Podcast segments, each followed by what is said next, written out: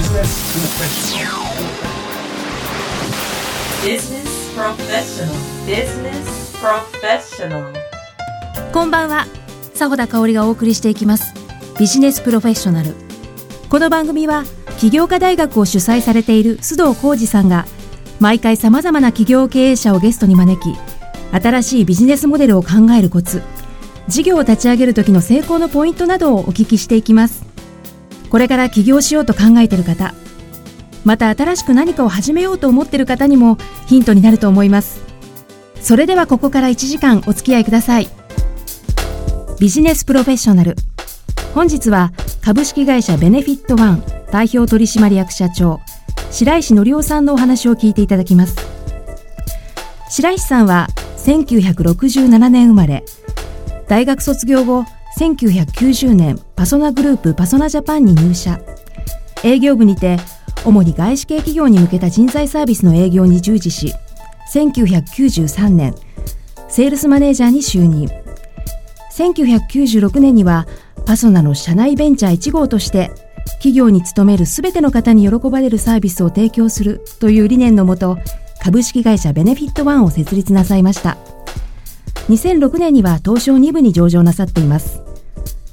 新しい福利厚生の仕組みを提供業界を牽引する白石さんどんなお話が聞けるんでしょうかそれではお聞きください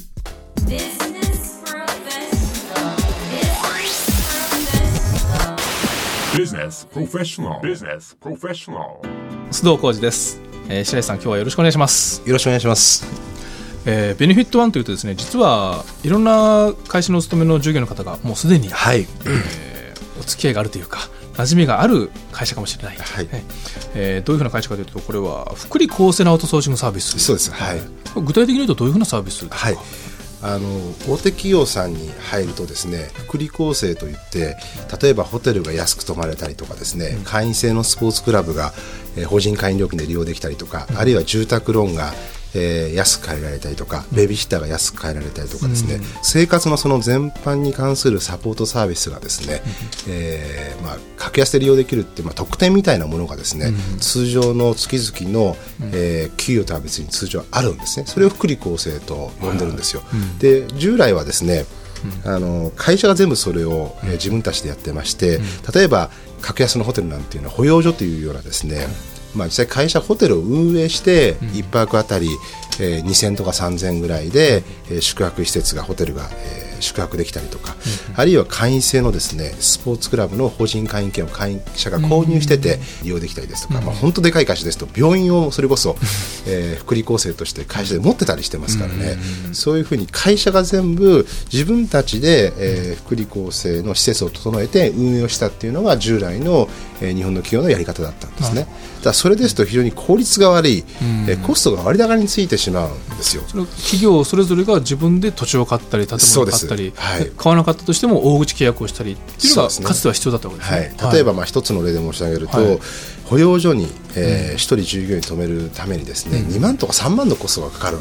ですよ。そ。れは従業員の方が負担するのはおそらく2、3000ですけどあ、えー一泊泊まるにかけてるコストは2万とか3万してるんですね。なぜかというと稼働が低いからです。飽きますからね、同じ保養所何回も行きたくないんで。ー自分で あの会社で買っててもそうですね。従業員の方は利用してくれないはい。あまあ、それでもずっと戦後、日本の都市というのは値段が上がってきてましたから、いわゆる資産としてのですね、えー価値が上がっていったんでですね、そういう側面もあったんであえてその、えー効率の悪い、えー赤字のですね、えー保養所社宅なんかもそうですよね、そういったものをやり続けてきたんですね。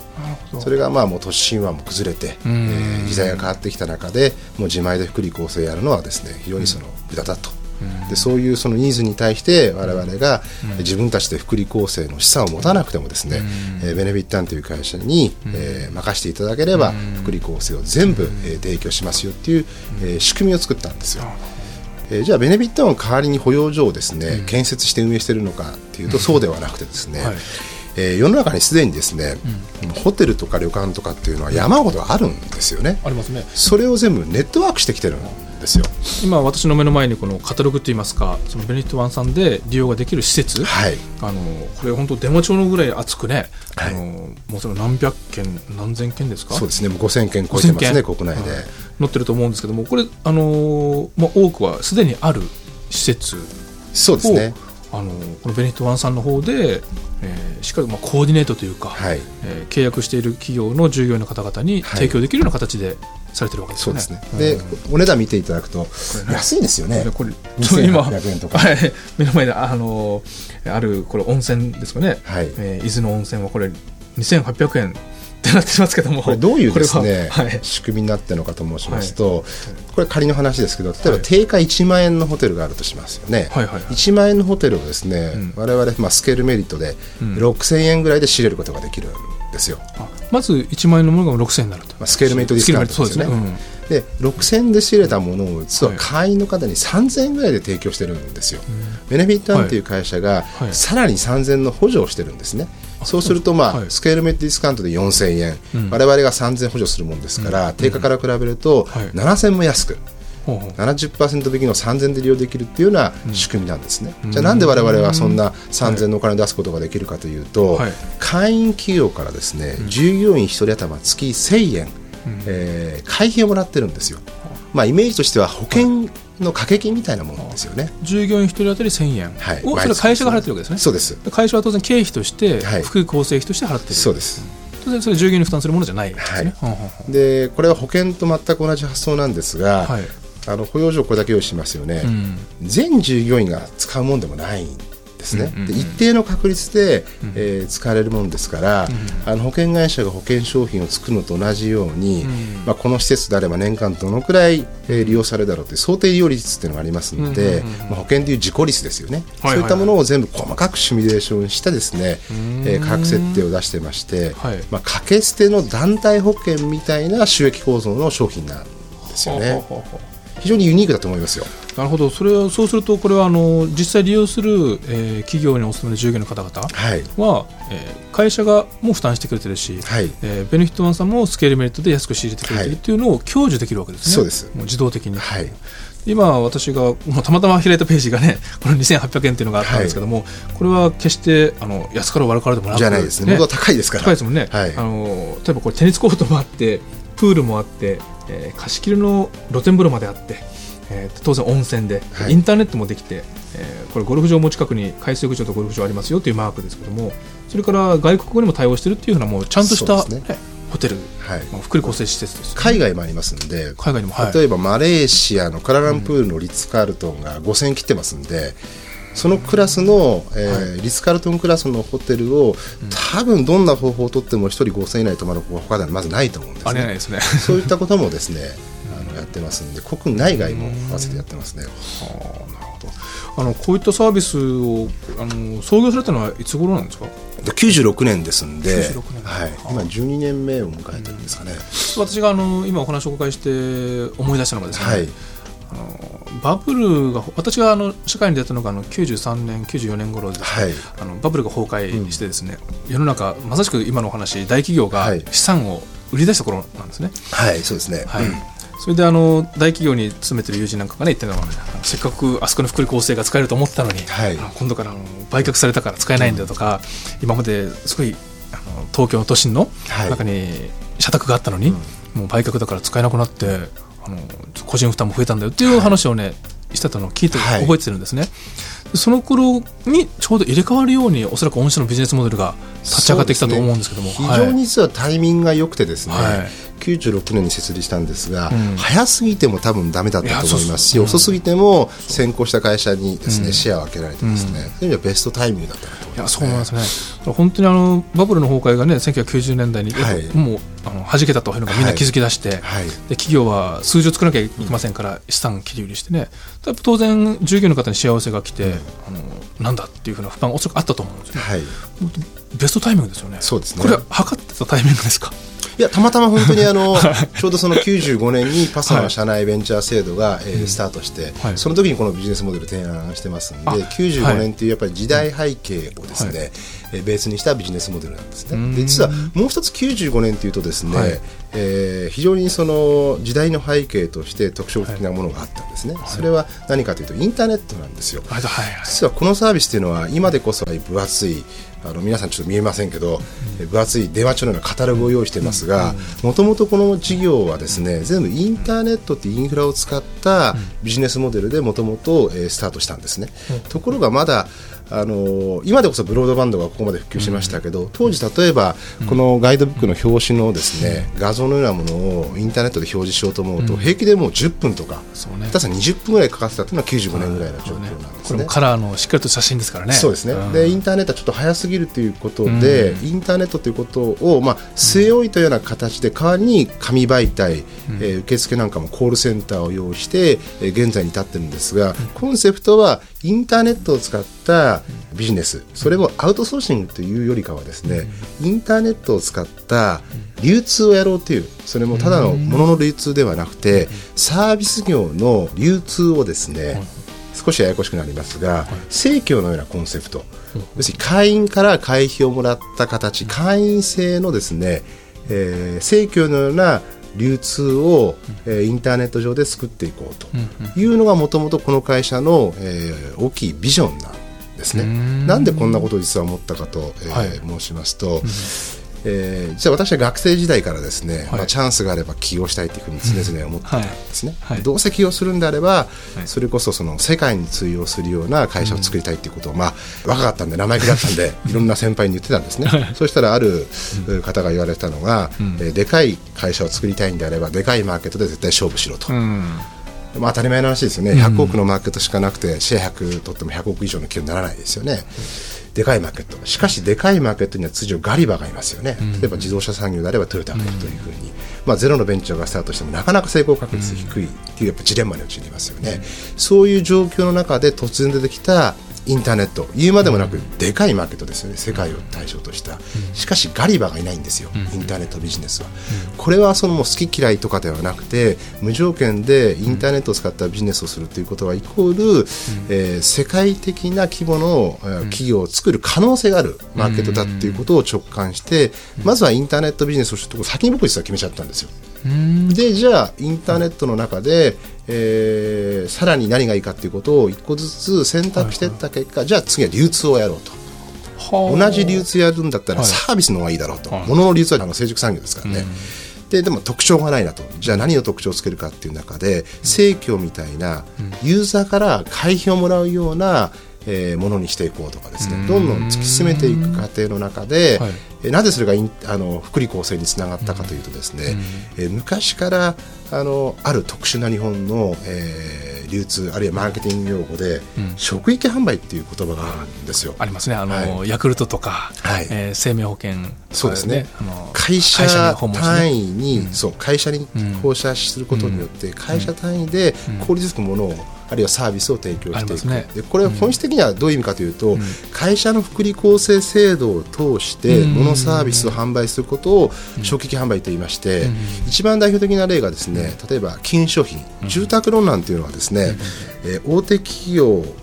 の場合はほとんど実は人事部に従業員は住宅ローンを申し込むんですよ、なぜかというと福利厚生制度で立証制度がありますからね、でそれは銀行知ってますから、どこの銀行行っても必ずですね本店に行くと職域営業部って部署があるんですよ、ここ何やってるかというと大手企業の人事に行っては住宅ローンの利子補給制度の指定銀行を当行にしてほしいなんていう営業をしてですねその代わりにじゃあ金利を0.5%、えー御社の社員に優遇しますなんてことをやっている専門の部署があるぐらいですね、えー伝統的に日本の大手企業の従業員に対してはその福利厚生制度を通して、いろんなその金融機関とか、あるいはメーカーとかあるいはホテルみたいなですね、チェーンホテルみたいなところは職域営業部っていうのを持ってですね、一生懸命その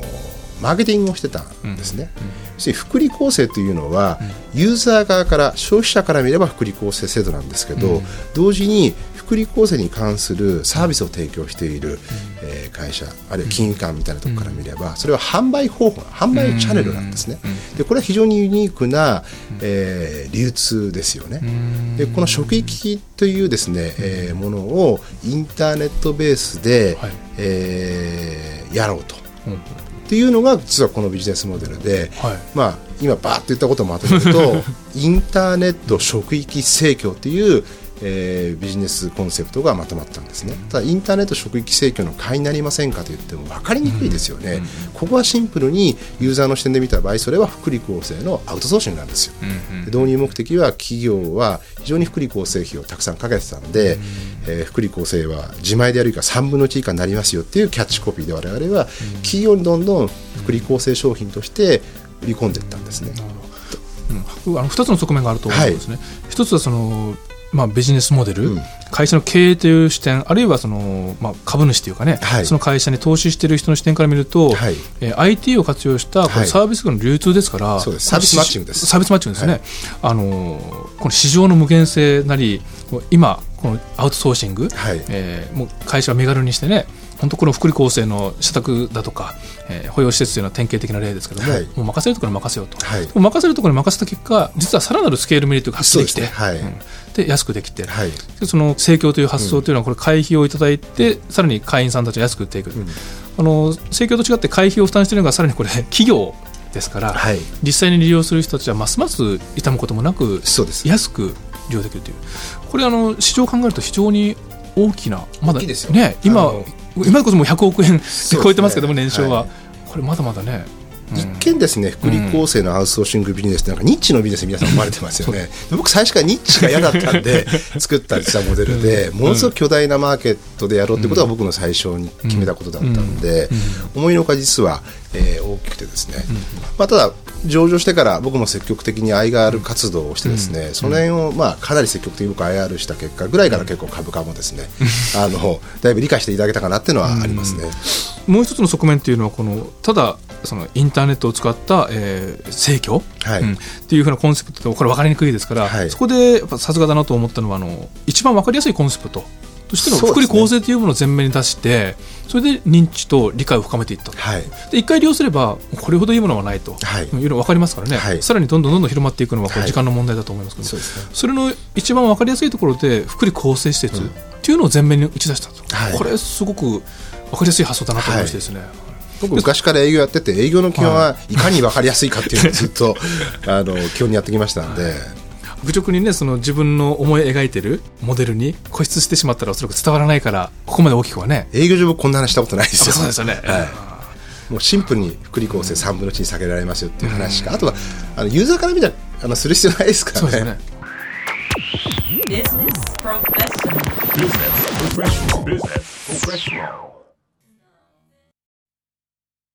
ね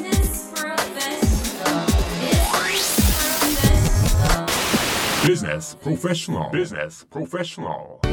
しかしでその結果今何が起こっているかというと、はいこの福利厚生施設、まあ、主に保養所ですよねやはり、まあ、このファイナンス、ね、金融関係はもちろんですけども保険ですね。これからスポーツ施設。はい、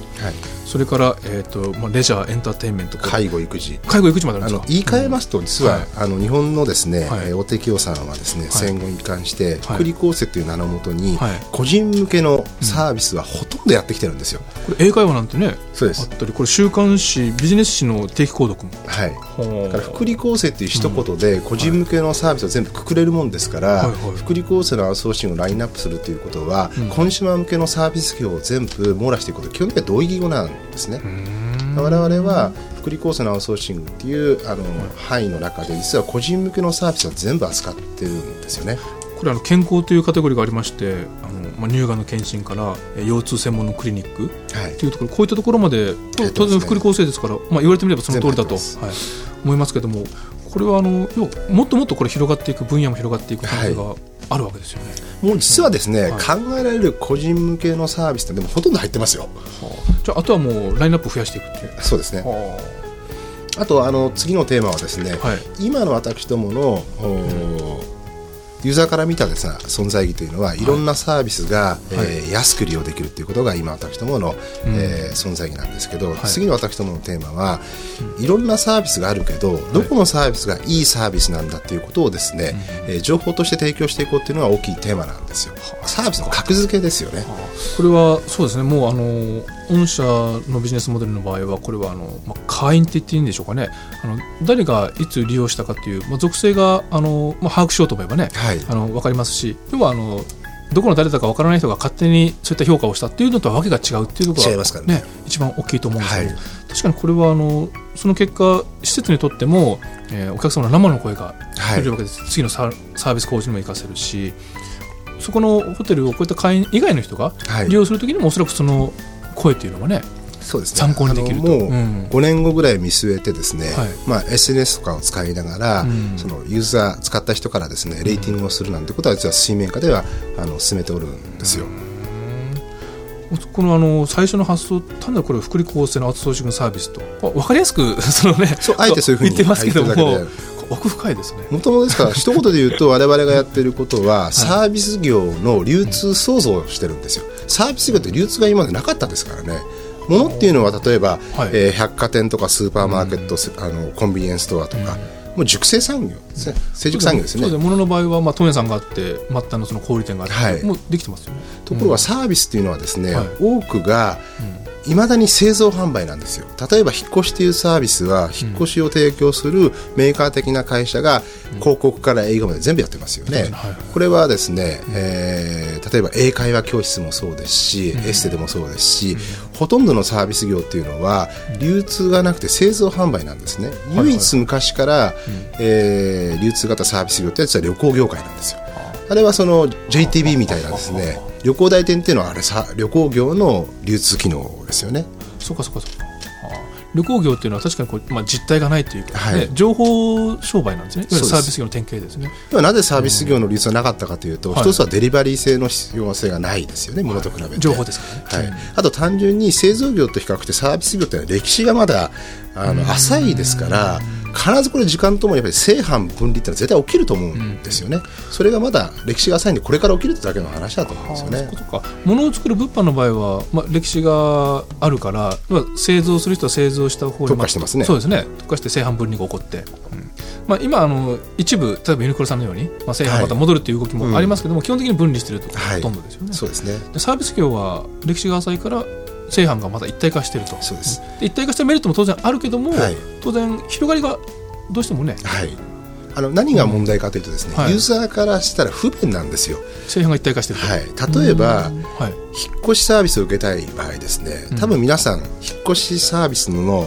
中身とかよく分からずですねなんとなく会社決めてますよ。例えば英会話学校に行く時もですねなんとなく決めてるんです。皆さん物を買う時っていうのはあのかなり商品企画をあの比較をした上でこれがいいと思って確信犯的に消費をしているのが物なんですね。ところがサービスっていうのは流通がなくてですね情報もないんでなんとなくでえー引っ越し会社を選ぶしなんとなくで学校も選ぶしなんとなく病院を選んでるんですよ。歯医者なんかでもそうですよね。ここがいいと思って歯医者へ行ってる人もいますけどたまたま近所通りかかったからあったとかというぐらいでですねやってまして実は非常にサービスの消費っていう部分は皆さん気づいてないだけでものすごく今不便な世の中なんですよ。例えばあの物ですとコンビニに行けばはい。同じ、例えばチョコレートを買おうと思ってもいろんなチョコレートがあるからあ今日はこういうふうな味がいいなとか、はい。このデザインがなんか良さそうだなと。もうそこですぐに比較検討ができるわけですよ、はい。確かにサービスないですね。ないですね。だからもうなんとなく消費しててですね。ただ多分私の予測では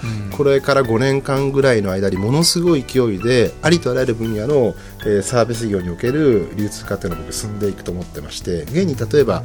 えー例を申し上げますと結婚式場なんていうのはですね10年前は流通なかったんですけど最近は百貨店の中に結婚式紹介センターみたいなのありますよね。ね。あそこに行けば2 3 0 0箇所ぐらいの結婚式場のデータベースがあってですね水売り場で取れちゃうんですよで23箇所あとは現地に行けばですね結婚式場が選べると。あのおかげで多分結婚式場を、えー決める労力って僕多分5分の1ぐらいになってると思うんですよね、そうですね。本来ですと一軒一軒行くか行かずとも一軒一軒市場請求しなければできなかったことができるようになってますよね、あるいはインターネットの世界でいうと、例えばあの飲食というサービスなんかでいうと例えばグルナビさんみたいなところが出てきてですね、あれは僕から見たら飲食業っていうサービス業の流通機能と同じですね。マッチングですよね。今実はものすごい勢いでですねサービスマッチングサイトっていうのが、えーネット上でボコボコ出てきてるんですね、で実は私どもの最大の将来的なライバルっていうのは、えーそういった会社なんです。僕よく言うんですけど例えばグナビさんっていうのは我々から見るとブティック型の飲食っていうのに特化した、えーサービスマッチングサイトなんですね、で我々はそれに対して福利厚生というこれは全部組ってますんで、デパートメント型のですね、ワンストップでありとあらゆるサービス業を扱う、えーサイトが実はベネフィットの会員のサイトなんですよ、でもう一つですね、はい。あのグナビさんとかあるいは、えー一休さんみたいなですね、マッチングサイトと我々大きく違うところは、我々は周期構造がですね、サービあのユーザー課金ができてですね。会費で成り立ってるんですよ。多くのサイトは無料で利用できる代わりに、えー飲食店の方から手数料を取ることによって、えー成り立ってますよね、でこのビジネスモデルの違いが、我々の実は最大の強みなんですねこれ収益としても安定した収益が見込めるということが。それ以上にですね、はい。多分サービスマッチングサイトのこれからのですね、はい。えー大きい成功の要因というのは、どれだけサービスの格付け的なことができたかっていうこの一点に僕はかかってると思うんですね。大事なのは数の勝負なんです。どれだけお店飲食店を集めるかあるいはいたくさんの人が来たところがナンバーワンサイトになってるわけですよ、うん。でも数っていうのは時間かければ集まってきますから、次はですね間違いなくそのどこがいいんだっていうですね、まあ、金融機関のムーディズ的な機能を持ったところが多分、えーユーザーというか消費者の多分、えー支持を受けるんだと思うんですよね。それはあのその施設なりえーサービスを提供する側企業の努力っていうのももちろん必要ですけどもあの利用した実際のユーザーの声はいこれをいかに発信していくかという方におそらく価値はありますよね。そうですね。あと一番大きいのはですね、やはり、あの、まあ、私もよくサプライヤーと表現してるんですが、はい。まあ、例えば飲食っていう分で見たらお店側ですよね、はい。お店側からお金をもらっているビジネスモデルですと、どうしてもお店に対して遠慮が働くんで本当のユーザー視点のですね情報を発信していくってなかなかやりにくいんですよ。自分たちの収益の源の方々に対してきついことを言わなきゃいけないとか。なんで我々がそのユーザー課金生協っていうビジネスモデルで、はい。えーこだわった一番の要因はそこなんです。必ず、えーインターネットのその、はいえー普及とともにですね、必ず最終的には、インターネットを使ったマッチングサービスにおいて重要なことは多分商品の格付け的なことをちゃんとやったところだっていうことは当初からイメージしておりまして、それをするためにはですねビジネスモデルを最初からユーザー課金型にしとかないとですねそれはできないっていうですね我々の判断があったんで、はい。あえて実はユーザー課金ってのは本当大変なんです、会員集めるのにですね無料だったら簡単に会員1000万集まるんですよ、はい。でもお金を集めながらですね会員集めるっていうのは、まあ、実際我々 100, 100万人集めに8年かかってますからね。8年。ものすごくしんどいんですよ。今会員さんどのくらいいらっしゃるんですか？今、えっと、もう225万、福利厚生で225万、はい。もう一つの新規事業も入れますと、今、285万近く来てますね。285万。人まあ、最近は加速度的にはい。会員数増えてますけど、でもやっぱりはい。最初の頃ってお金を取りながら、あの会員集めるってのはやっぱしんどいですよね。285万人の会員さんっていうのはこれ有料会員なんですそうです、はい。そうですねこれは実は経営的にもちろん黙っても年間100億単位の会費が入ってくるっていうですねストックビジネスなんでそういう経営的に有利だっていうこともありますがそれ以上に僕が一番このビジネスモデルの優位点っていうのはサービスの格付けみたいなことを使用した場合に圧倒的に優位なんですよ。このサービスの提供、まあ、サプライヤーさはい。んの方ではなく、利用してる側からお金をいただいてるからこそ適切な評価。そうです、うん。雑誌で言うと分かりやすいんですけど、うん。広告収入に頼っている雑誌と、広告収入に頼ってない書籍代に成り立っている雑誌、どちらの方がユーザーに対して本当の情報を提供できますかという問いに対してこれは言うまでもないんですよね。広告のしたら広告主のその意向を反映しなきゃいけないですからね。どう。しても遠慮というのがね、たくさんお金払ってくれるところを大きく載せちゃいますよね。うん。消費者たくさん記事が出てればいいとこと思い込んじゃないじゃないですか、逆ですよね、なぜたくさんの広告料払うかというと逆集まんないからたくさんの広告料払うわけですよね、ば逆の本来の逆の情報バイアスがですね、えー広告収入型の、あのサービスマッチングとか、あるいはメディアで絶対起きるんですよね、それを我々革新犯的に思ってたもんですからそうならないためにあえてその会員獲得は厳しいですね、ユーザー課金型っていうのを初期の頃に選択したんですね、創業の当時からそのコンセプトっていうのも頭の中に描かれてて。そうですねはい。先ほどの繰り返しになりますけども分かりやすさっていう営業面での、はい。えー方えー方方法論というかね、えー見せ方として福利厚生っていうのを、はい。まあ、全面出してる。はい。だけであって実はそういったあのユーザーからの評価だとか、はい。格付け。でインターネットを使った、えーこの盛況型のはい。モデルっていうのも初めからそうですね。大体会社作った時に2 3 0年ぐらい先までを想定した大まかなそのビジネス、えーモデルこうしていこうと。それも大体5年とか10年単位でですね実は全部明文化してるんですようちの会社。で必ず新入社員が入ってきたりするその紙は配ってますし、この会社っていうのは実はこういうビジョン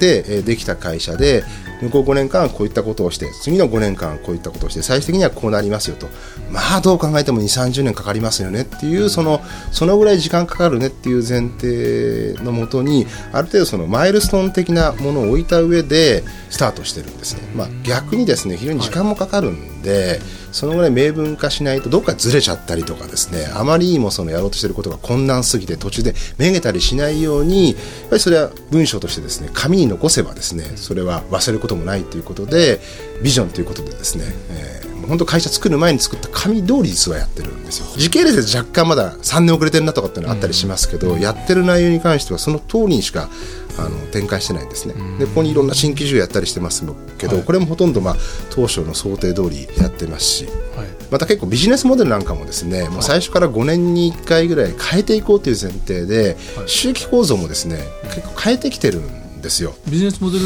の皆さん5年に1回ですか？そうですね、うん。はい。そうすごく大きな頻度ですね。多い頻度ですね。そうですね。まあなんとなく、あの深くその5年って決めたわけじゃないんですけど、はい。まああの世の中その変化が激しいですから一つのビジネスモデルって、まあ、もう5年、持っても10年以上持たないだろうっていうのが我々の基本的な考え方なんですよ。で環境変わるじゃないですか、それはコンペ自体が出てきたりとかですね、え何か法律が変わったりとか、なんか思わぬ要因でですね、収益構造というのは変わるリスクがあると、であればその変わってもいいように、えー収益構造にオプションを用意していくっていうのが我々の基本的な考え方なんで、例えば会費で今成り立ってますけど、はい。もし仮に会費が取れなくなったら、あるいは会費が半分ぐらいの水準になったらっていうことも一応想定してじゃあその場合にはこういう取り方をしようとかっていうのは、えーいくつかも実は最初から想定してるんですね。あの最初に創業の時に、えー今お話があったいろいろ明文化したりとかしてるのかなと、はい。その大きな長い流れからすると今はどのくらいの位置まだまだ始まってファーストステージ、セカンドステージ、サードステージって捉えるとすると、セカンドステージがちょうど始まったかなと、まあ、ちょっと予定ではそろそろセカンドステージ終わりぐらいしなきゃいけないんですけど、若干思ったよりも時間かかってるんですけど、まあ、イメージとしては、そうですね、セセカンドステージドの始まりということはまだ中間にもまだ行ってないわけですよね、そうですね、だから3号目ぐらい3号目ぐらいですね。よね。うん。まだ3分の1ぐらい、はい。えー3号目ぐらいであれにもかかわらずもうすでに今はもう東証2部までで年商もねこれ100億円ということですから今後これ加速度的にね広まっていくのを考えると。そうですね。予定では本当に、あのファーストステージの終わりまでに一部上昇っていうことでやってたんで、まあ、若干ずれてはいるんですけど、あの元からそういうはい。あの上場っていうのも、ん。なぜ上場っていうのをですね目指したかというと、えーセカンドステージのスタート切る前にですね、まあ、ブランディングの一つとして上場っていうのは必要不可欠だなっていうのと、あとセカンドステージでの必要な人材を集めるための一つの手段として上場っていうのは、えー考えてたんですね、実はビジネスモデル的にあんまり資金が実はいらないビジネスモデルそうですね。このモデルはそうですよね。資金実はほとんどなかったんですけど、そういったブランディングとあのリクルーティングという2つの面から、えー上場は必要不可欠だなという判断のもとに、まあ、創業した頃からそれを目指してましたね。まあ、あと分かりやすいマイルストーンになりますからね。そうですね。確かに上場というあの一つの区切りというかね。そうですね。区切りであり新しいスタートというか、はい、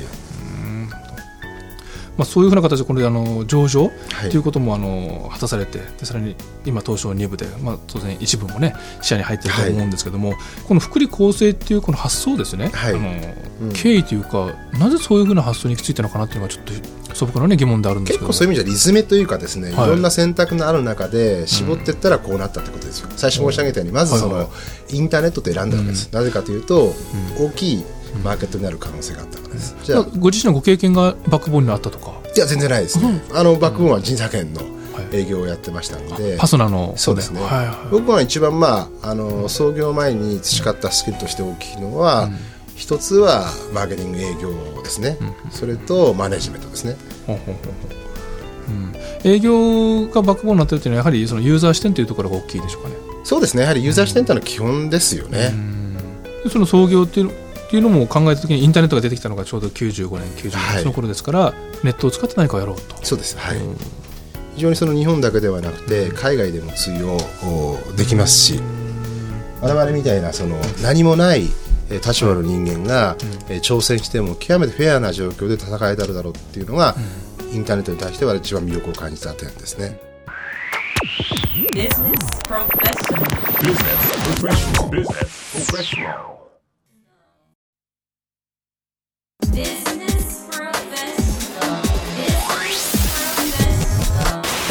Business Professional. Business Professional.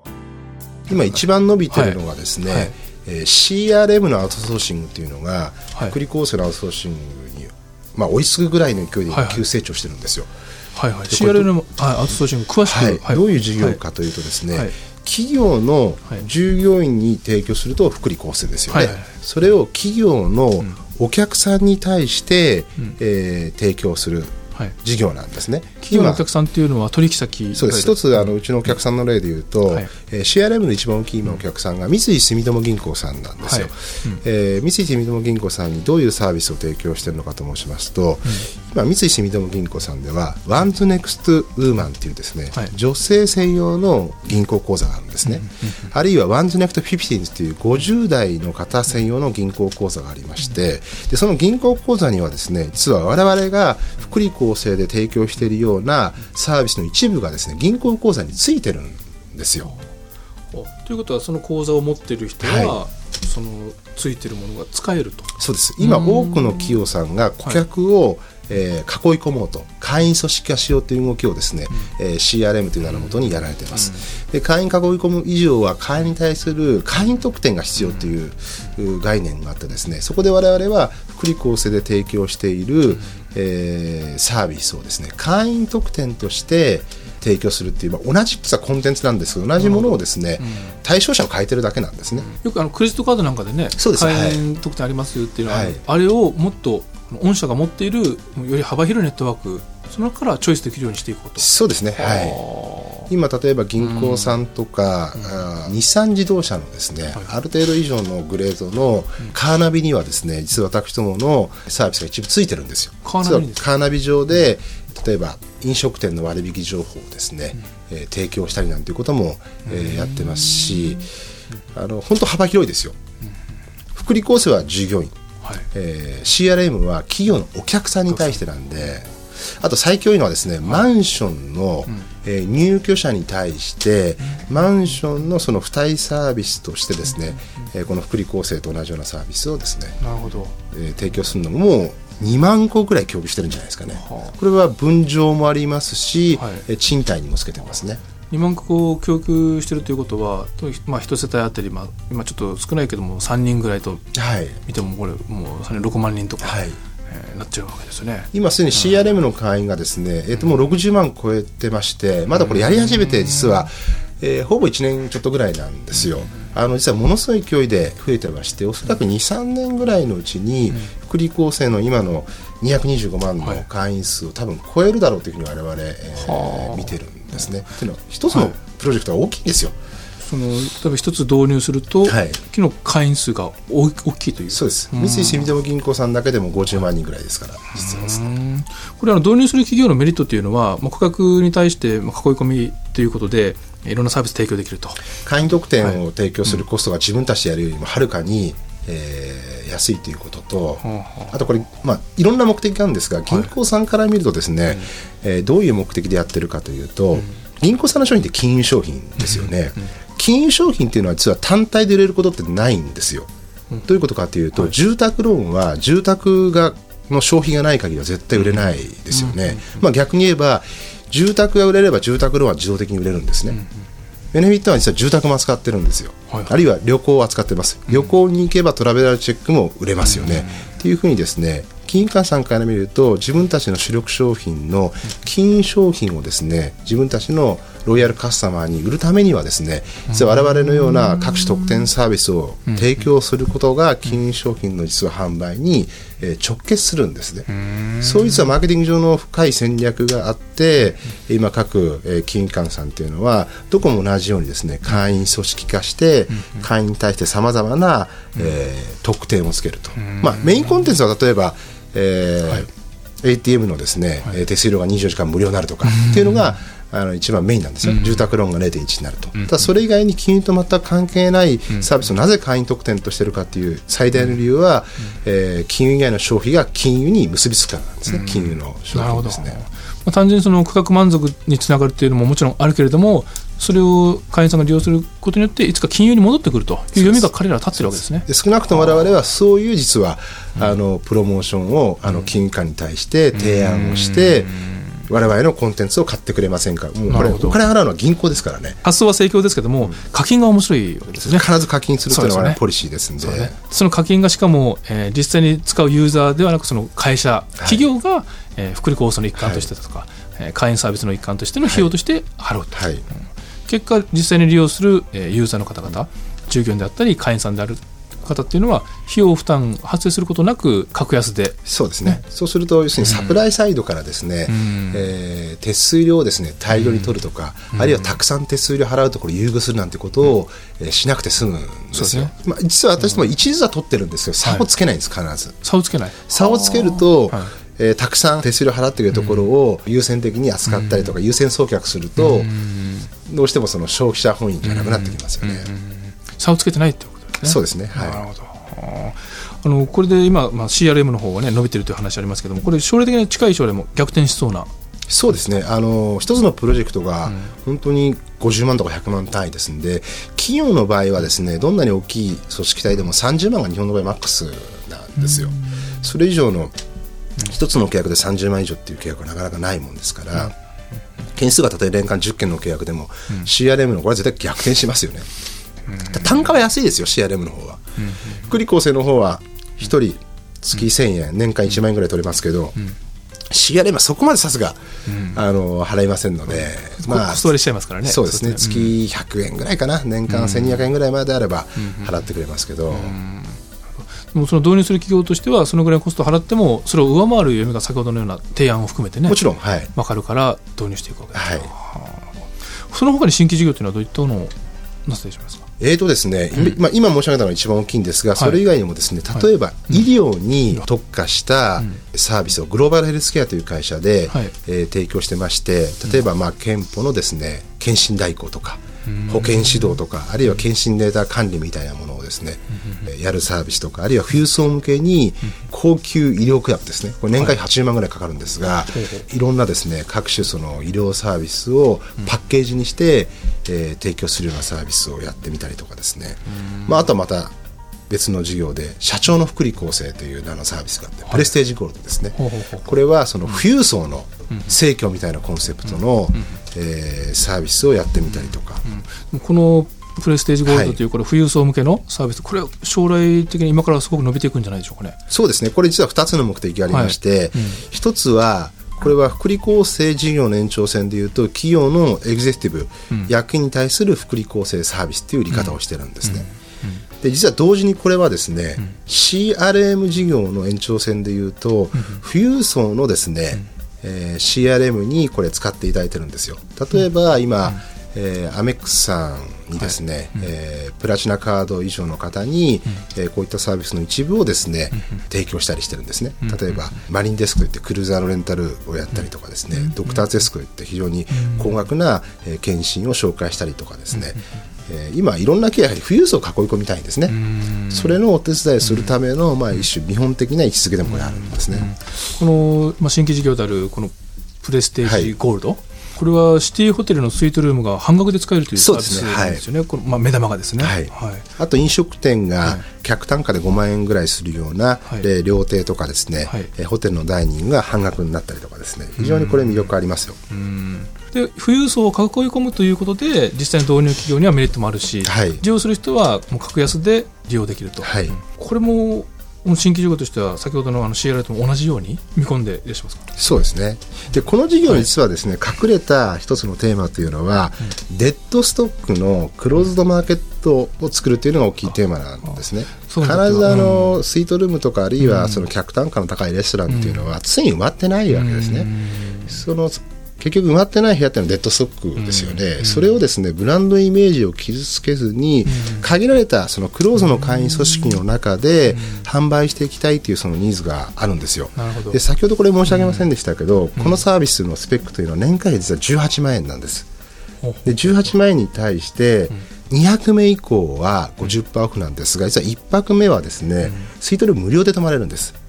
で食事もですね、はい。え1回目は無料でベアディナーがですね、えープレゼントされるんですね。あの例えばスイートルームでいうと30万ぐらいするスイートルームも、えー無料、あるいは5万ぐらいのディナーも無料なんですね、18万の会費ですから、普通考えたら無理ですよね。ねこれなんでかというと、例えば18万のスイートルームもですね、我々は半額どころか、もっと安い値段で仕入れてるんです、なぜかというと、ホテルからすると我々は会員にプレゼントするわけですから我々はいくら仕入れたって見えないじゃないですか、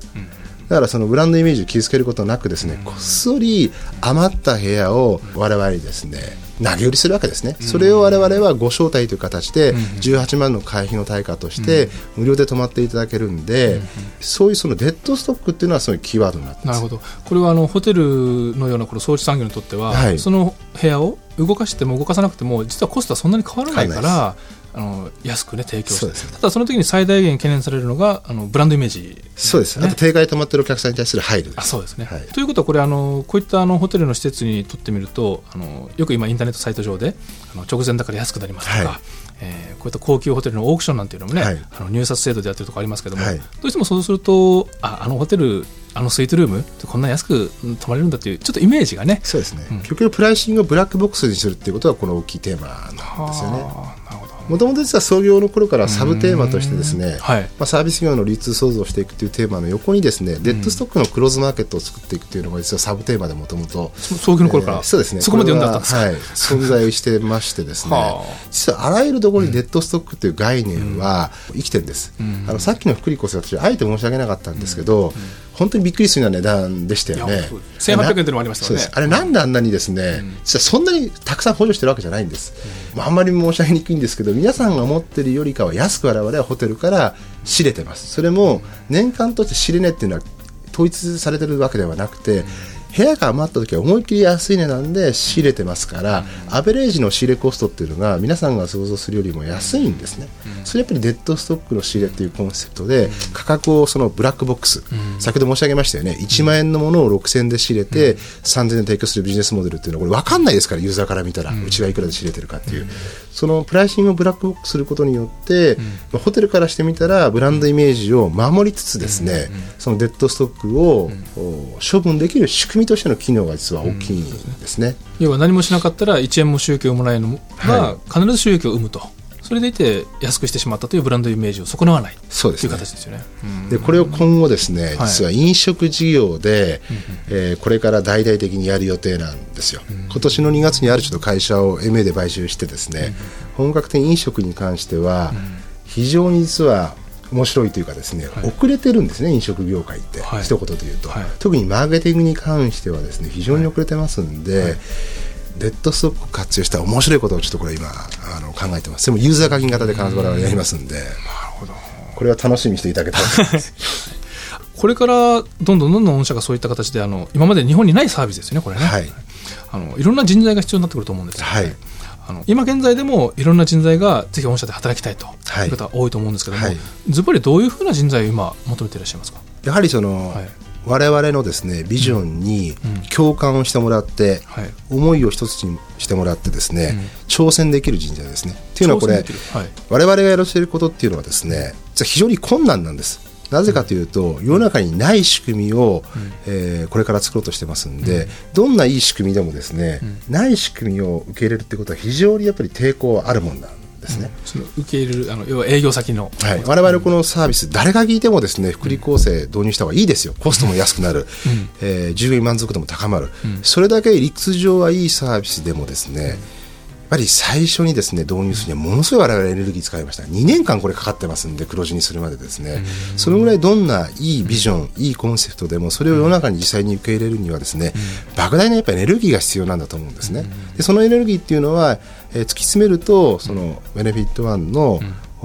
従業員がですね、一人一人がどれだけ強いその、えー思いを持って困難に立ち向かうっていうことが多分成功するかしないかのですね、最大のポイントですんで、その思いを共感してくれて、えー仲間としてですね、発揮できる、えー人材っていうのをですね、えー求めてますね。うん。あのもう今すでにに東証2部上場で、はい。おそらく数年後には一部までね、はい。行く可能性が非常に高いと思うんですけども、そうするとどうしても安定志向の人たちが多く集まるようなあの傾向になってきがちだと思うんですけども、はい。もう僕ははっきり説明会最初に言いますんで、安定志向の人はうちに会社に入ってこないはいいですよと、それはミスマッチングですよってことは、説明会の最初に申し上げてるんで、というか我々は挑戦したい、そのためのその苦労、多分普通の会社に、普通に就職するよりは苦労はあるというのをはっきり申し上げてますんで、その上で、えー共に苦労したい人間だけ、えー来てくれと。ただ、辛いばっかりではなくて、やはり困難に立ち向かっていく以上は、やっぱり雰囲気が良くないとやっぱきついですからね。非常にうちは実は社風、すごい仲いいんですよ、みんな。だ人が実はあまり辞めないんです。離職率ものすごい低いですよ。ほとんど辞めないですね。まあ、女性が多いんで、えー結婚退職とかっていうのは一定の比率ではあるんですけど、はい。ほとんど辞めないっていうのはなぜかというと仕事がどうとかっていう以前の問題で、まあ一つの友達として、えーまあ恋しそうだったら一緒に旅行行きたいな食事をしたいな、飲みたいなっていうのが実はうちの会社の採用基準なんですね。そういう視点でしか僕あの学生さんとも会ってないですからだから仲間がいいからですね辛くても結構楽しいんですよね。土日もみんな一緒に遊んでますからね。結構社会人になると職場ってイコール生活のほとんどじゃないですか、イコールじゃないですか。やっぱ人間にとって一番大事なのはやっぱ人間関係でえーさすがどんなにあのハードワーカーでもやっぱ遊びもしますからね、遊びもやっぱり楽しくできる仲間がいればですね、互いのことはクリアできるんで、そういうなんていうかあの同じような価値観、えー性格がその、まあ、一緒に遊んで、こいつはいいなっていう人間を採用していくってことが、まあ、逆に従業員に対する、まあ、本質的なですね、まあ、福利厚生ってわけじゃないんですけどベネフィットっていうふうに僕考えてますんで、採用はすごい僕こだわりますね。これから来年の4月までは僕のトッププライティはリクルーティングなんですよ。採用。そうですね。採用活動に全体のもう6割ぐらいの時間かけますね、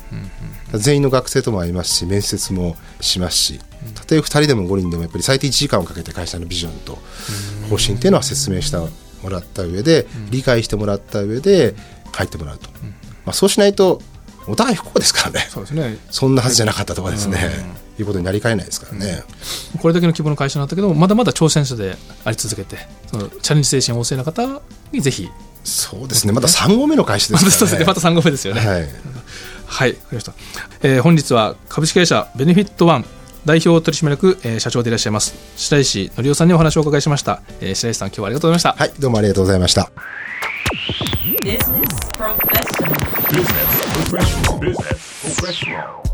いかがでしたでしょうか？ビジネスプロフェッショナル。本日は株式会社ベネフィットワン代表取締役社長白石則夫さんのお話を聞いていただきました。さて来週はウェルネット株式会社代表取締役社長柳本隆さんのお話を聞いていただきます。どんなお話が聞けるんでしょうか？お楽しみに。ここまでのお相手は佐穂田香織でした